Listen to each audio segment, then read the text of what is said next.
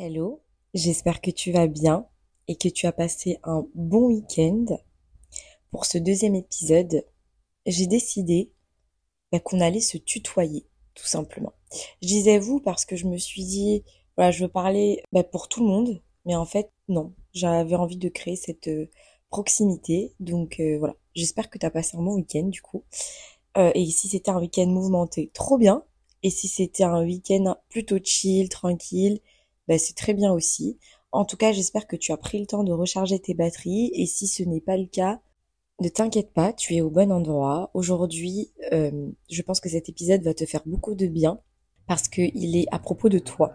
Ce qui fait de toi qui tu es, comment cultiver tes forces, comment briller à travers tes forces, que ça soit dans tes projets pro ou dans tes projets perso. Donc aujourd'hui, je vais te faire part de mes quelques expériences pro et perso qui m'ont mené à tirer des leçons sur l'importance de se concentrer sur soi-même, de cultiver ses intérêts, de d'être authentique. Et, et aujourd'hui, c'est ce que je veux refléter à travers cet épisode, c'est ce que je veux euh, passer comme énergie, c'est c'est t'encourager à être vrai et t'encourager à être toi-même, euh, accepter ce qui ne dépend pas de toi et se focaliser sur ce que tu peux contrôler. Alors je suis sûre que tu te diras que c'est un peu bateau ce que je dis, que tu l'entends partout, que c'est vu et revu.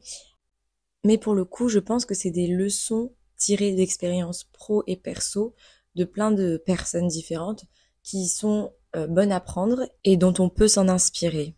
Alors je vais commencer par t'expliquer comment j'en suis venue à me dire qu'il fallait que je me concentre sur moi-même et sur les choses qui ne dépendent que de moi. Et aussi, qu'est-ce que ça m'a apporté ben, de prendre cette décision. En fait, je pense que j'ai toujours voulu savoir qui j'étais réellement ce à quoi j'aspirais. Euh, et voilà, est-ce que je n'ai pas, je n'étais pas l'influence euh, de mes parents, de mon entourage? J'ai toujours voulu savoir profondément quelle était ma mission et ma vocation sur cette terre. Je sais que ça, ça fait très spirituel et comme disait Ryan dans mon premier épisode, mindful, bouddhiste, zen.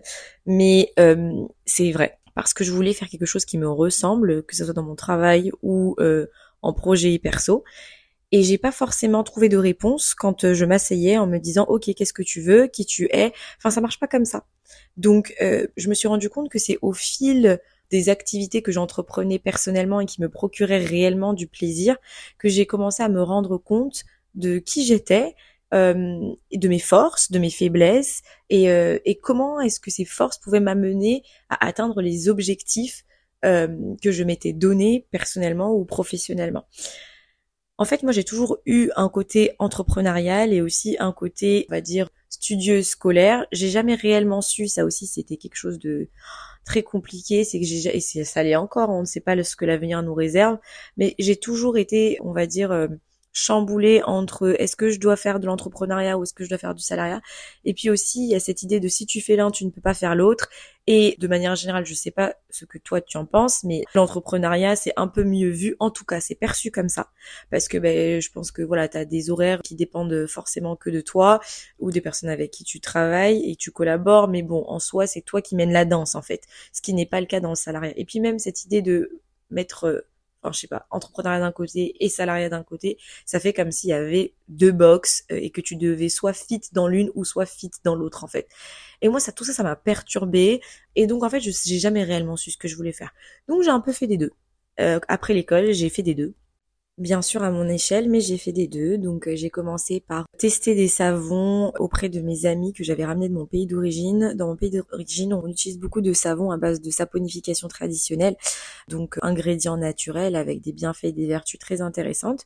Je les ai fait tester par des amis, par mon entourage. Il y avait à peu près 30 personnes. J'ai fait un questionnaire de suivi pour savoir euh, du coup euh, les bienfaits que ça apportait à, à leur peau à une, trois semaines, voire un mois.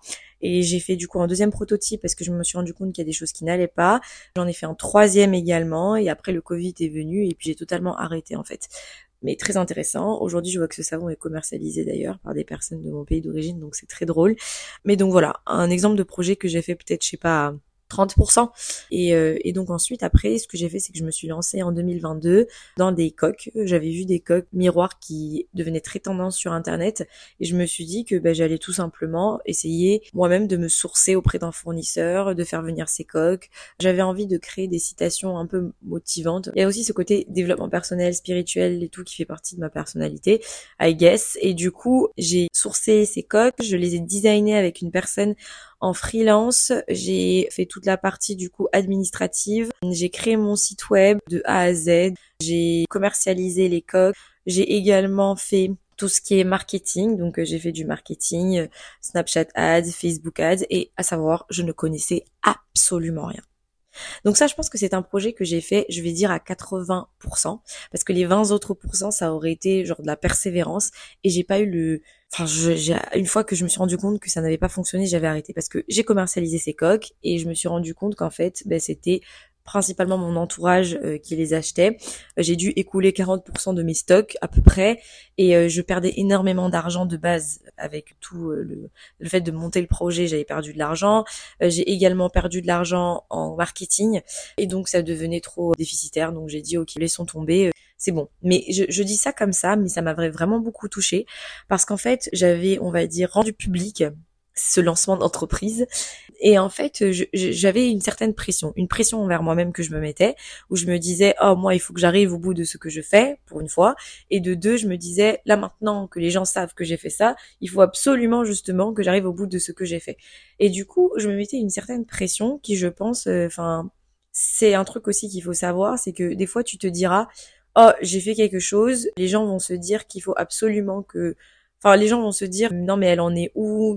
Euh, son truc marche pas ou son truc marche. C'est vrai, des fois les gens sont malveillants et c'est ce qu'ils se disent. Ils te disent oh je te soutiens à fond, mais ils attendent que de voir si ça marche ou pas. Maintenant, il y a aussi des gens qui n'en ont rien à foutre en fait. Donc c'est, enfin j'ai pas envie de le dire comme ça, mais des fois on se met beaucoup trop de pression par rapport à nous-mêmes alors que c'est pas les gens, les gens ne ne n'accordent pas autant d'importance en fait à nos à nos actions et à ce qu'on fait de notre vie. Donc euh, voilà, il faut se calmer sur ça chill, ça va aller. Il y a une deuxième chose aussi qui m'a fait mal, c'est vraiment le fait bah, d'avoir investi tout cet argent et puis de l'avoir perdu. Et j'ai eu une discussion un jour avec mon copain et qui m'a beaucoup marqué, qui il m'a dit écoute, les deux choses qui te font stresser en ce moment, c'est le fait que tu aies perdu l'argent. L'argent ça se perd et ça se regagne et c'est comme ça constamment. Donc il faut que tu sois consciente, c'est pas grave, ce qui est important c'est que tu aies appris et tu as fait toutes les étapes du début jusqu'à la fin ça n'a pas marché, soit tu es persévérante et du coup bah tu changes ta stratégie et on repart dedans, ou soit tu te dis que voilà, tu es arrivé au bout de cette expérience là et et on la laisse de côté et tu en tires les leçons. Et pour les personnes que tu penses euh, te voient mal ou euh, ont des expectations auprès de toi, euh, il m'a expliqué qu'en fait, bon, tu te mets des expectations toute seule parce que même si tu te dis que les gens disent des choses sur toi, au pire on s'en fout déjà de 1 et de 2 tu ne connais enfin tout le monde ne fait pas la même chose que toi. Tout le monde ne se lève pas pour faire euh, pour entreprendre quelque chose out of nowhere out, like from scratch comme toi en fait. Genre euh, en, enfin à partir de pas grand chose et c'est quelque chose à valoriser. C'est pas mal vu au contraire. Ça ça fait de toi une personne meilleure et ça fait de toi une personne avec beaucoup plus de skills et de qualités qu'avant que tu aies commencé ce projet donc ensuite après ça, je me suis mise à faire des bijoux pour téléphone parce que j'ai vu que les coques marchaient pas trop. Donc j'ai changé mon site de coque en site de bijoux pour téléphone. Vous pourrez aller voir mes petites aventures si jamais vous le souhaitez. Je crois que le Instagram existe encore. J'ai commandé mes coques sur Amazon, je les faisais moi-même. Pareil parce que j'ai vu qu'il y avait plein de gens qui le faisaient. Donc je me suis dit, bah, si les gens le font, pourquoi est-ce que moi je pourrais pas le faire? C'est constamment ce que je me dis en fait. Et du coup, j'ai commencé à les vendre à 10, 15 euros, je crois. Et j'en suis arrivée à la même conclusion, même s'il y a beaucoup plus de gens qui appréciaient ces, ces bijoux pour téléphone, j'en suis arrivée plus ou moins à la même conclusion. Donc j'ai complètement euh, laissé tomber. Donc après ça, je me suis dit écoute, l'entrepreneuriat c'est vraiment pas fait pour toi. Tu sais quoi, concentre-toi sur euh, tes études et concentre-toi également sur tes stages et euh, sur ben, ton CDI tout simplement. Donc du coup, j'ai commencé à passer énormément d'entretiens. Faut savoir que j'ai pas forcément lâché cette idée de travailler pour une compagnie en tant que salarié. C'est pas du tout, enfin j'ai fait les deux en même temps. Donc du coup, voilà, c'est pas l'entrepreneuriat, j'essaie de créer des projets, puis j'ai mis tout en stand-by, puis après je suis revenue en me disant ok, ben vas-y, peut-être que finalement je veux travailler pour une entreprise et tout. Pas du tout, les, les deux à aller, euh, enfin à la même, on va dire, vitesse dans ma vie. Et du coup, je me suis dit ok, là, c'est le moment de se concentrer sur toi, ton CDI, parce que j'avais terminé mes études. Donc du coup, j'ai commencé à passer des entretiens et là, ça c'était le choc total parce que pareil, déception, euh, j'avais passé je ne sais combien d'entretiens. Enfin, c'était le parcours du coup matin quoi. Donc du coup, ça aussi, ça m'a fait perdre confiance en moi. Ça m'a fait beaucoup perdre confiance en moi parce qu'en fait, il y a aussi quelque chose qu'il faut qu'on se rende compte, c'est qu'aujourd'hui on est dans une société où il y a de plus en plus accès à l'éducation, on a plus ou moins les mêmes skills, donc en fait il y a plus de personnes en compétition, il y a très peu de jobs, la conjoncture actuelle fait que ben on n'embauche pas vraiment. Donc oui, on, on, se tape beaucoup de refus, on ne sait pas si jamais on est réellement bon. Comme je disais dans mon introduction, on nous a toujours dit qu'il fallait bien travailler à l'école et qu'on s'en sortirait, on se rend compte que c'est pas le cas. Donc voilà, c'était une période de doute on me laissait euh, tourner euh, en rond. Donc voilà, j'étais en attente, en attente de choses qui ne dépendent pas de moi. Et c'est là où tout a commencé à devenir intéressant. Donc à ce stade-là, je me suis dit, écoute, L'entrepreneuriat pour toi, ça n'a pas marché. Tu vas pas te remettre à faire un autre truc. Ensuite, deuxièmement, ben, tu es en attente. Tu es en attente de réponses d'entreprises dans lesquelles tu as postulé. Écoute, ces choses-là ne dépendent pas de toi. Donc maintenant, je voulais pas dire tue ton temps, non. Mais genre, euh, trouve quelque chose qui te fait plaisir, qui te procure du plaisir et ne t'arrête jamais, en fait, de faire quelque chose je sais pas, prends du temps pour toi, lis, va faire du sport, voilà. Et j'avais enfin, j'avais parlé avec une de mes mentors, enfin ma mentor, euh, l'entreprise pour laquelle je travaillais en stage. Avant ça, elle m'avait dit, écoute, ne sois pas attristé par la situation, prends-la comme une opportunité pour faire des choses qui te font plaisir, parce qu'après, en fait, tu n'auras plus le temps. Donc aujourd'hui, tu, tu es triste et, et, et, tu es, comment dire, frustré parce que bah, tu te dis que tu as trop de temps, que tu sais pas comment l'utiliser, que tu feras rien de très spécial, mais en fait c'est ce moment précis où justement tu dois faire des choses pour toi qui te font plaisir à toi parce que après tu vas courir en fait, tu vas courir dans la vie, tu vas courir pour attraper des choses, pour atteindre des objectifs et, et ça va pas s'arrêter. Donc là c'est le moment d'appuyer sur pause et je vous promets que ces trois mois de ma vie qui bah, du haut de mes 26 ans et depuis cette étape, ces débuts de phase de adulthood et de doute, c'est une, on va dire, une étape clé de ma vie qui m'a vraiment beaucoup apprise. Donc, effectivement, je me suis mise à travailler sur ce podcast comme je vous l'ai expliqué. En fait, je me suis rendu compte d'une chose, c'est que bon, du coup, je lisais, j'allais au travail, je passais mon temps à la Fnac pour chercher d'autres livres de développement personnel, j'écoutais des podcasts, et, et en fait, je me suis dit, mais qu'est-ce que tu peux faire qui te ferait plaisir et, qui t'aiderait au quotidien? Et je me suis rendu compte qu'en fait, après tant de discussions sur ce, cette période de doute avec mes parents et mon entourage, comme je l'ai expliqué, qu'en fait, il n'y avait pas assez de voix, il n'y avait pas assez de documentation, on n'en parlait pas assez. Et, et je me suis dit, mais tiens, mais pourquoi pas créer un podcast? Et quand j'ai commencé à travailler sur ce podcast, je me suis rendu compte d'une chose sur ma personnalité, et c'est là, comme je disais, que les choses deviennent intéressantes. C'est qu'en fait, au final, je n'étais pas attirée par l'entrepreneuriat en tant que tel, c'est-à-dire faire un business. Ça, c'est pas ça qui m'intéressait parce que je me suis rendu compte que si c'était ça, il y a longtemps que je serais découragée. Mais en fait, c'était l'idée de test and learn, l'idée de savoir jusqu'où je pouvais aller, que ça soit à 10, 20, 30, 100% en fait de la réalisation du projet. C'était juste, voilà, cette curiosité-là. Et, et c'est ça qui m'animait en fait. Il y a aussi un autre côté, je pense, euh, qui est important à savoir, c'est que je pense que quand vous vous lancez dans, dans des projets perso, il faut jamais se lancer pour des raisons financières. C'est-à-dire de se dire, oh, vas-y, si je crée ma startup, et eh ben, c'est bon, je gagne le million, quoi. Comme tout le monde. Ou je fais ça pour obtenir de l'argent. Oui, à long terme, c'est important parce qu'il faut vivre aussi, que le bonheur, on va dire, ne remplit pas l'assiette. Mais en fait, les gens, je pense que, qui réussissent dans ce domaine-là, c'est parce que la passion prend le dessus par rapport à tout, toutes les autres choses, en fait. C'est-à-dire que ce sont des gens qui sont réellement convaincus qu'ils sont trop bons dans ce qu'ils font en fait et que c'est le meilleur d'eux-mêmes qui donne dans ce projet et que c'est une partie d'eux-mêmes qui donne dans ce projet. Donc au final, on en vient à ce que je disais au début. Quelque part, si tu réussis dans un projet perso ou pro, c'est que en fait, il y a une partie de ta personnalité qui est dans une partie de ton âme et, quand tu fais ce pourquoi euh, tu es là ou ou que ce que tu fais ressemble à qui tu es, les choses ont tendance à glisser plus facilement. Je sais pas si tu vois ce que je veux dire, mais oui, les choses ont, enfin, les, les outcomes, les résultats ont tendance à être plus positifs, on va dire, euh, parce que en fait, c'est toi qui rayonne, ce pourquoi tu es là. Et, et le problème, c'est qu'on, comme je disais tout à l'heure, on est dans une société où tout le monde est plus ou moins cloné. En tout cas, euh, sur un CV en fait. Donc si tu veux arriver là où tu veux arriver, tu es obligé d'y arriver par toi-même, par ce que tu es capable d'apporter en dehors de tous ces skills qui sont plus ou moins les mêmes d'une personne à une autre. Donc j'en suis venue à me dire qu'en fait faire ce qui te fait plaisir donne du sens à ta vie au final et être toi-même et rayonner à travers bah, ton authenticité, que ça soit dans tes projets pro ou dans tes projets perso, cultiver tes forces, tout cela, en fait, au final, façonne un peu le récit de ta propre existence. Et moi, je crois vraiment qu'on est tous venus ici pour des raisons complètement euh, différentes. On a tous une vocation, on brille tous d'une manière différente, mais on a tendance à oublier ça, en fait.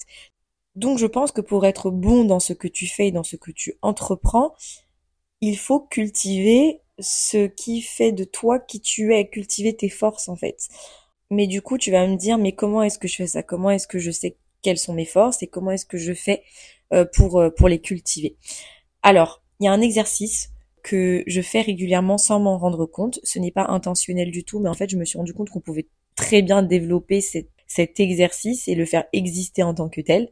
il consiste tout simplement à regarder autour de soi et quand tu te retrouves par exemple avec tes amis, en fait, leur dire ou eux te dire ce qu'ils trouvent de bien chez toi, de bon chez toi, quelles sont tes forces et qu'est-ce qui fait de toi qui tu es en fait.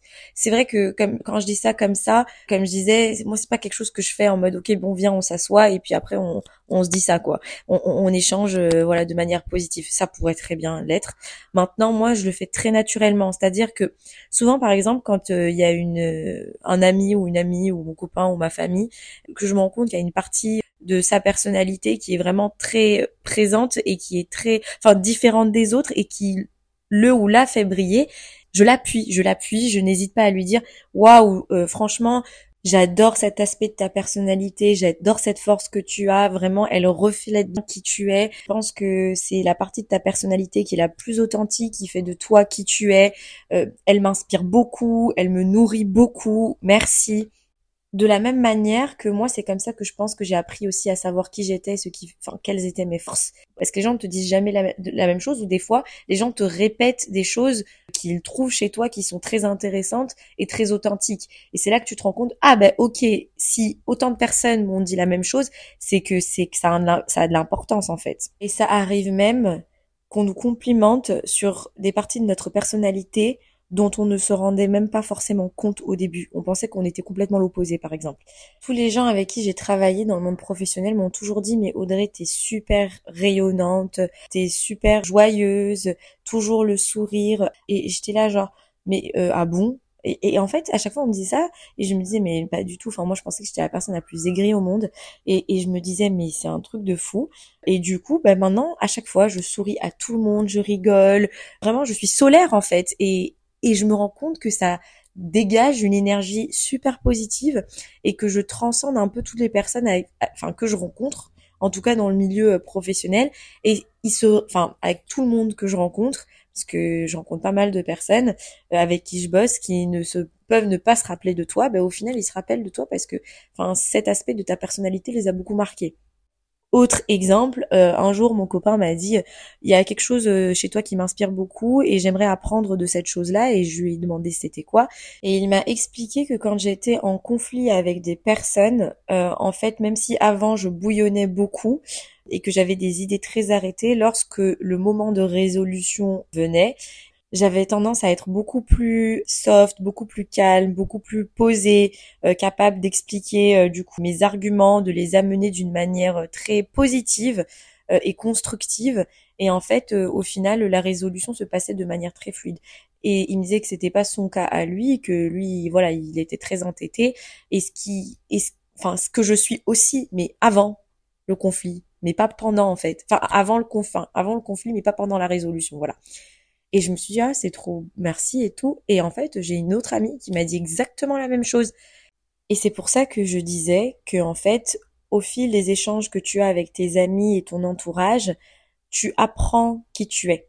Et tu dois te servir de ça. Tu dois le cultiver, que ça soit dans ta vie personnelle ou dans ta vie professionnelle, euh, autour d'un café avec tes amis, à la cafette avec euh, tes collègues, dans une réunion, c'est c'est de la pratique en fait. Après c'est de la pratique. Tu dois mettre en avant ton authenticité, comme je dis, ces traits de personnalité-là qui font de toi qui tu es.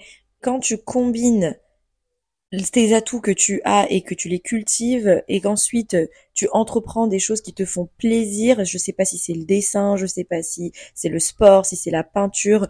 En fait, c'est si c'est se rendre disponible pour les gens, les aider, les écouter. Quand tu fais ce qui te fait du bien et que tu cultives tes forces et ta personnalité, je pense que comme je disais tout à l'heure, les choses vont vraiment glisser en fait.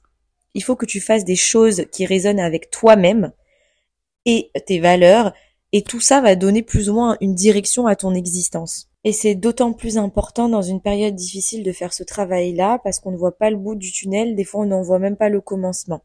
Je pense que c'est important de se recentrer sur soi, de cultiver tes forces et, de faire des choses qui te font du bien, notamment pour chasser les ondes négatives et le trauma, la pression que tu intériorises en fait. Attention, il faut aussi savoir que ce que je te dis là, c'est pas tu l'appliques et puis après euh, c'est bon, euh, il fait beau tout le temps en fait. La vie au final, c'est une succession d'événements auxquels tu dois t'adapter. Donc là, je te donne plus ou moins mes leçons euh, qui m'ont permis justement de m'adapter.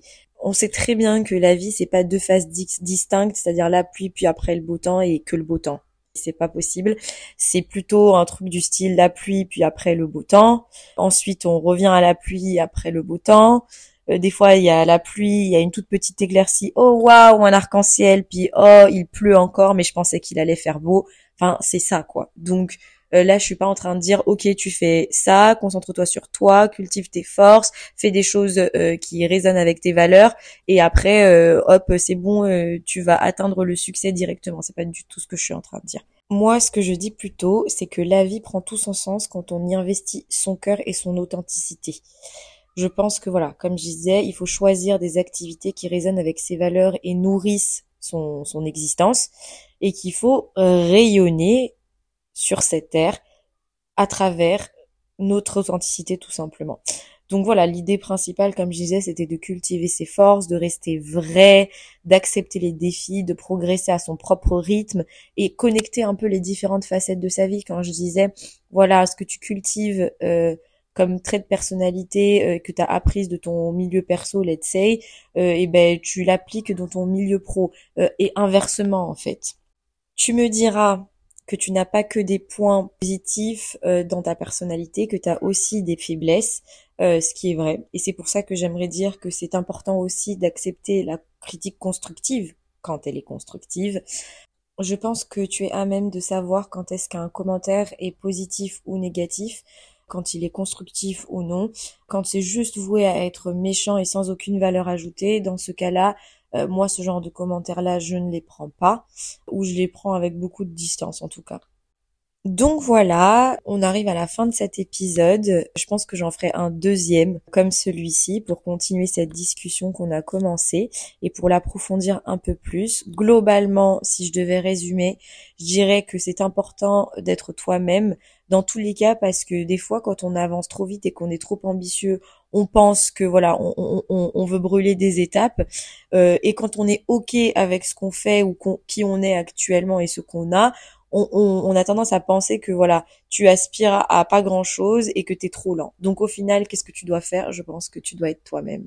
Je ne vais pas prendre les credits pour ces belles paroles parce que je ne les ai pas dites. On me les a partagées. J'ai une petite note dans mon téléphone qui s'appelle les mots de mes proches.